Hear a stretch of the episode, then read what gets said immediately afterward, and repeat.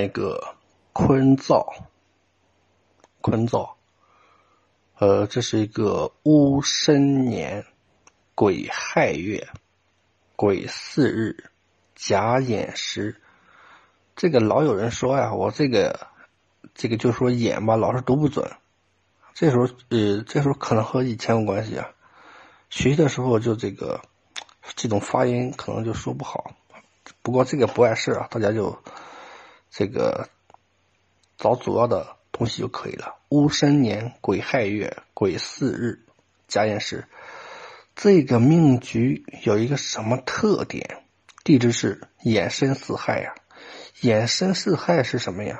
是长生啊，是长生啊，寅申巳亥是。那么地支还有一个特点，哎，其实也比较明显了，有申亥穿，有巳亥冲，有寅巳行啊，哎，等等吧，等等吧，就说它这个重力比较多呀，哎，重力比较多呀。那么这个命局，它地支的话，首要的重力是哪里呢？首要的重力，首先我们首先要首要的就看月令嘛，因为月令气最旺，就看年月日，它最主要。哎，所以首先我们看四害冲，对吧？首要它来论，首要它来论。哎，首要的是它来论。那么这样的话，是不是申金从亥水，寅木从巳火？呃，那么再看有。这样的条件是不是有一个就造成一个情况，水胜火败，水胜火败，对吧？哎，并且你看日干呀、月干呀，都还是这个水呀，所以水生火败呀。因此啊，在亥，在亥水这个运线就容易有重大变故啊。亥水是什么运线呀？三十二岁左右吧，对吧？三十二岁之前或者左右这几年。那么我们再看一下这个命局的整体，月柱是癸亥，日干是癸水，当然这癸水是比较旺了，这癸水是比较旺了。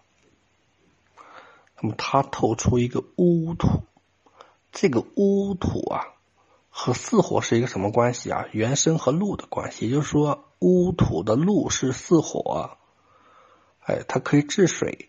但是呢，乌土的根被巳火冲，然后乌土本身也被申申金泄，对吧？所以，所以这个巳火比较危险。那么造成巳火危险的就是亥水。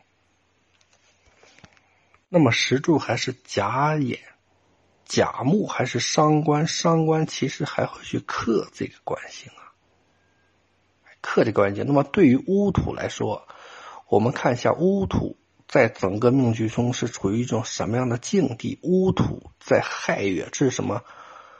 你想一想，这个初冬的乌土啊，是不是寒气凝结啊，生气归根啊？也就是说什么外热内冷，外冷内热呀？那么这并且地支水还对吧？水还这么旺，还有金呀，还有木啊，又有金木这两个有一冲。就造成了一个土啊，可能会动荡不安，潜藏风险。所以乌土本身也是极不稳定。乌土是官星，对吧？乌土本身来说，它就状态就不好，状态就不好。那么此人呀，其实是运至庚申运呀，庚申大运呀。庚申大运有什么情况呀？和石柱反寅呀。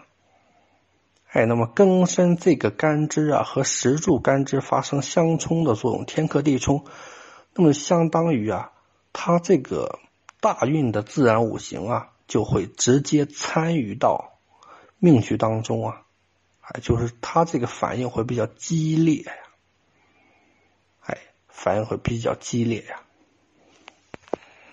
那么对于这个日干来说，对于这个日干来说呀，那么。我们知道癸水很旺，但是因为乌土其实它治癸水的力度已经不够了，就是因为巳火受伤。那么只有用甲木，甲木啊，其实就是用石柱的甲木，它什么把声旺之气引到了，引到了甲木上。哎，当然甲木其实甲寅的旺气又流通到冰火呀，但是因为火又弱，所以产生这么一个问题啊。哎产生这么一个问题啊，也就是说，旺气止身吧，庚申一冲，申金又冲，哎，申金又冲眼中的冰火啊和甲木，所以他旺气啊，也就是说地天水东所说的结穴点受阻了，旺气止身了。那么命主啊，其实在这个丙子流年呀，庚申运丙子流年水又旺，哎，对吧？谁又旺了，哎，适逢正好是庚申的第一个流年呀。那么这时候正值日支巳火啊，藏干本气，冰火透出啊，对吧？冰子运冰火透出啊，冰火透出啊，哎，那么。巳火本身在地支在原局就受创，那么冰火透出一般就是应应试的，也就是流年逢原局受制啊，地支透干出现应期呀，也就是说此年此年出现什么情况呢？岁运命此时啊，火行灭绝呀，就火灭绝了，哎，火灭绝了。想一下，他这个旺气眼中的旺气啊，冰火其实已经被冲了。哎，子水年又水又更旺，哎，围攻这个巳火呀，围攻巳火呀，哎，所以他这个旺气失去源头了，所以是九死一生啊，命悬一线啊。